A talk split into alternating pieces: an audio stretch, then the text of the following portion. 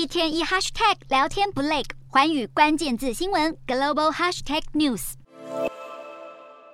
南北韩近来军事对峙不断，南韩总统尹锡悦二十五号在国会发表演说时，除了谴责北韩频繁试射飞弹违反联合国安理会决议，也透露北韩很有可能已经做好第七次核试的事前准备。朝鲜半岛核威胁再次升高，近几个月来，北韩通过核武立法。并持续提高飞弹试射频率。按照这个趋势来看，金正恩随时有可能下令进行第七次核试。尹锡悦并没有提到，要是北韩真的进行核试，南韩将采取什么样的措施应对，只强调会加强和美国、日本之间的合作。南韩军方正在进行年度护国军事演习，进度丝毫不受北韩频繁的军事挑衅影响。二十四号，南韩军方和美军在黄海展开海上联合演习，似乎是想展现压倒性力量来警告北韩不要轻举妄动。不过，南韩加强和美日合作的同时，北韩也加速向中国靠拢。中共二十大闭幕，金正恩不但在第一时间向习近平发贺电，恭喜他连任，